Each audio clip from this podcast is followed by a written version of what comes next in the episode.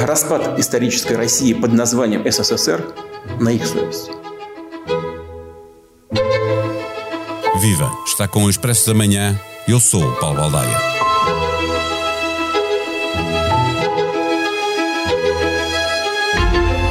Como se esperava, o Ocidente respondeu com sanções à subida da escalada na crise ucraniana depois da Rússia reconhecer a independência da região de Donbass. Ouvimos no som de abertura Vladimir Putin culpar os fundadores da União Soviética pelo colapso da União das Repúblicas em 1991. Um discurso que o presidente russo sempre utilizou com a promessa de defender os povos russos em qualquer país da antiga União Soviética onde se encontrem. Uma larga maioria dos russos tem, ao longo dos anos, revelado uma grande nostalgia da União Soviética. Pesquisas do Instituto Levada revelam que os russos justificam essa nostalgia pela perda de um sentimento de pertença a uma grande potência. Vladimir Putin, que chegou a acusar este Instituto de Pesquisas de servir interesses estrangeiros, parece estar a aproveitar este sentimento para mobilizar a opinião pública russa. Ainda antes de Putin, no ano 2000, ter chegado ao poder, a televisão estatal produziu um documentário a que chamou Namiedny 1961-1991, traduzido significa que se procurava glorificar aquela era na União Soviética que começava com a colocação do primeiro homem no espaço, Yuri Gagarin, e mostrava uma vida segura, previsível e alegre. Este documentário conseguiu grandes audiências e foi repetido meia dúzia de vezes nos últimos 10 anos na televisão estatal controlada por Putin. José Milhazes viveu 38 anos em Moscovo, primeiro capital da União Soviética, depois capital da Rússia. É jornalista, escritor, historiador, colunista da SIC. É com ele que conversamos sobre esta nostalgia de tempos grandiosos. Expresso da Manhã tem o patrocínio do BPI. Negocie em tempo real e envie ordens de bolsa mais rápidas com a nova app de corretagem BPI Broker. Com cotações em streaming puro e um pressário mais competitivo. BPI Broker, a sua nova sala de mercados. Banco BPI SA. Grupo CaixaBank. Intermediário financeiro registado junto da CMVM sob o número 300.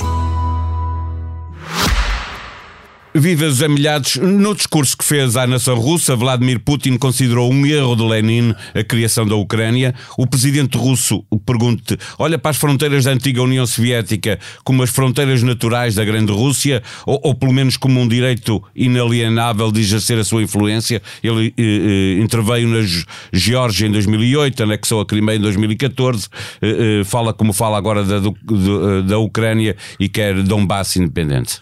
Uh, aqui há uma coisa que é importante: é que uh, Vladimir Putin, nesse seu discurso, atacou muito os dirigentes comunistas pela forma como eles geriram a criação de repúblicas dentro da própria União Soviética.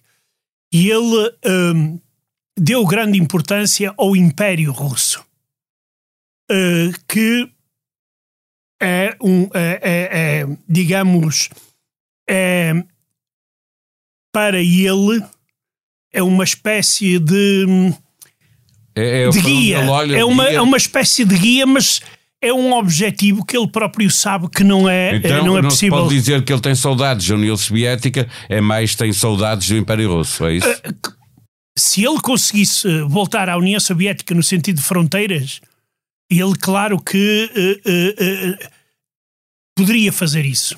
Agora, o sonho dele, pelo menos na aula de história que ele nos deu, é, é, surge a imagem clara do Império Soviético, onde não existe a Ucrânia uh, e onde não existem uh, mais nenhumas das outras repúblicas que depois de 91 vieram dar origem a 14 Estados independentes. Exato, eu tenho aqui o mapa uh, à minha frente. Quando olhamos para este mapa da antiga União Soviética, vemos 14 países para além de, de, da Rússia. Uh, os três do Báltico, Letónia, Lituânia e Estónia, por pertencerem à União Europeia e também à NATO, são os que estão mais seguros ou nem isso os livra de sobressaltos? Eu, acho que, por, eu acho que por enquanto eles podem se sentir seguros. Agora, e eles, os habitantes dessas três repúblicas ou estados a que acham que não estão muito seguros. Exatamente pelo vizinho que têm e pelos traumas históricos que tiveram. E isso é muito importante uh, uh, nestes três povos, estónios, uh, lituanos e, e letões.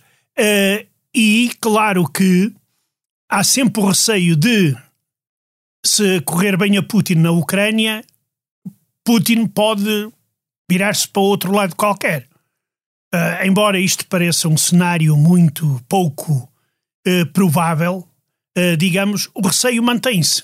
Porque quando nós vemos países como a Finlândia ou como a Suécia levantarem a possibilidade, começarem a discutir a possibilidade de renunciarem ao estatuto de neutralidade e da adesão à NATO, então significa que as coisas. A mete medo. Exatamente. Mete medo e não mete respeito. Que é o... Este discurso de, de, de Putin eh, que fez nesta altura eh, eh, fez lembrar um outro discurso que encontrei na pesquisa que estive a fazer para esta nossa conversa em 2005, em que ele aponta também culpas à, à União Soviética pela forma como, como ela, como foi o colapso em 1991. Acima de tudo, eles tinham uma atenção muito grande aos povos russos que habitam nestes países. Uh, isto quer dizer que onde houver comunidades russas uh, nestes países que pertenceram à União Soviética, há sempre um risco de Putin querer, em nome da defesa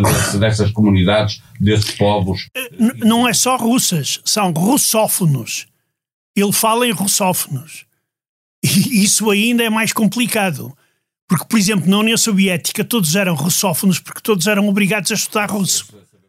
E eu próprio sou russófono. Quer dizer, eu dispenso, dispenso que o Putin venha em minha defesa. A última coisa que eu devo querer na vida é, é isso. Ou seja, uh, uh, isto é, é, um pouco já. Volta-se a repetir a história, embora às vezes com aspectos caricatos. Mas isto faz lembrar a política russa do século XIX e princípio do século XX, que era a Rússia apresentar-se como a protetora dos povos da ortodoxia. O próprio Lavrov lembrou isso mais uma vez. Ou seja, defender os ortodoxos. E o que é que isso significava para a Rússia? Era controlar os Balcãs e controlar, uh, uh, uh, o, a ir até ao, ao Estreito de Dardanelos. E, e, e, exatamente. E acabou na Primeira Guerra Mundial e acabou numa tragédia para a Rússia. Na União Soviética havia planos um bocado maiores, porque não era só os ortodoxos, era o, o, o, o internacionalismo proletário, mas também acabou da forma como nós, como nós sabemos. Uh, daí que a Rússia pode repetir uh, o mesmo destino de, das duas tentativas anteriores de serem. De, com, com a história, então. E, e, e, exato, de irem além das suas potencialidades económicas. Para ser uma grande potência em termos mundial, tem que se ter grande capacidade económica. E a Rússia só tem capacidade militar neste momento. Neste momento tem, tem alguma capacidade económica, mas é incomparável com a que tem, por exemplo, os Estados Unidos ou a, ou a China. Ou mesmo a Europa. Eh, claro. Bem, eh, um, um, instituto de pesquisas, o Levada, eh, presumo que conhece, obviamente, não. É? fez estudos de opinião anuais sobre a nostalgia que os russos tinham da União Soviética. Houve sempre uma maioria de nostálgicos. A última que encontrei tem três anos e mostrava que dois terços dos russos eh, tinham saudades da antiga União Soviética. Estará Putin a procurar corresponder a este sentimento dos seus compatriotas para ultrapassar dificuldades internas? Uh, não, uh, uh, não é o, o, a saudade da União Soviética, é a saudade da grandeza, que é um bocado diferente. Putin é um nacionalista, eu diria mesmo que é um ultranacionalista, de extrema direita no sentido clássico da politologia. E é esse espírito que ele tenta transmitir ao povo e que tenta convocar, unir o povo para determinados objetivos. Por exemplo, o que se passa hoje na, na, na Ucrânia é uma dessas formas. Claro que isso ajuda o próprio poder a fazer com que os russos esqueçam dos seus problemas internos. Problemas internos procuram exato, exato. E além disso, há uma coisa que é importante: é que neste momento na Rússia não há oposição. A oposição ou está na cadeia ou está no estrangeiro.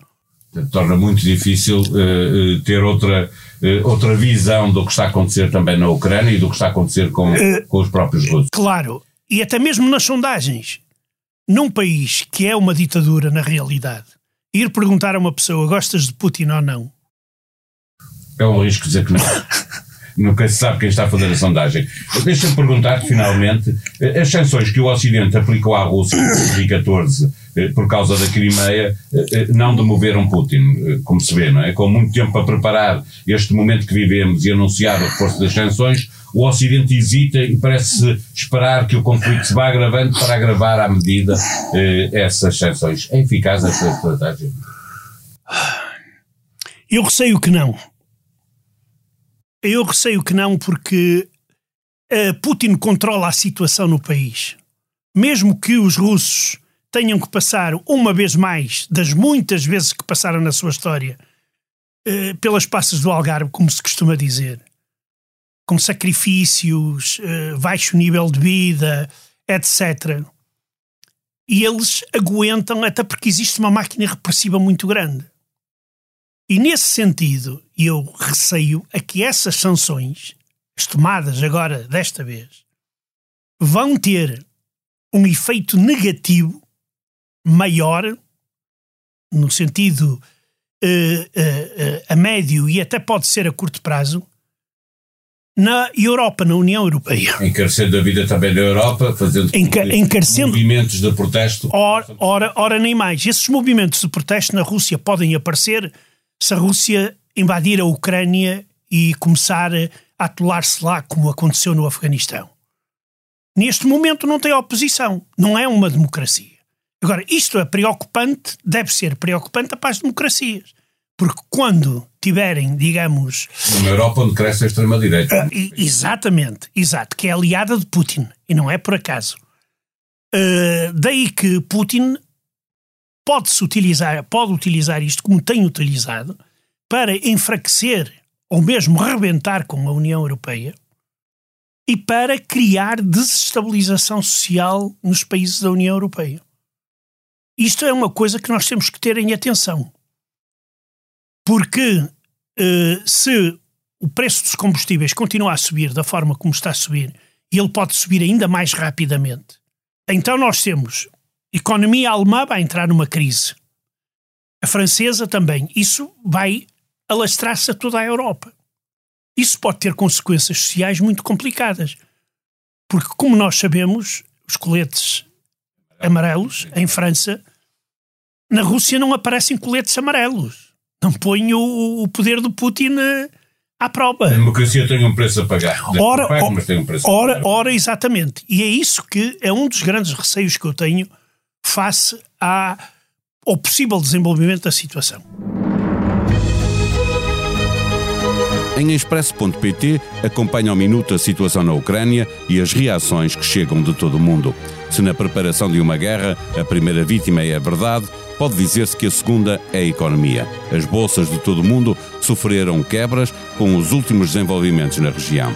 O barril de petróleo está muito perto dos 100 dólares, valor que não se registava desde 2014, altura em que a Rússia anexou a Crimeia. A final da Liga dos Campeões desta época está marcada para São Petersburgo, onde fica a sede da Gazprom, um dos maiores patrocinadores da Liga dos Campeões. Mas a UEFA pode retirar o jogo da Rússia. Com o país em seca, poupança de água passará por restrições. A rega de espaços verdes, a lavagem das ruas e de equipamentos são algumas das atividades que poderão ser condicionadas para gastar menos água, anunciou o governo português. A sonoplastia deste episódio foi de João Martins. Nós vamos voltar amanhã. Até lá, tenham um bom dia.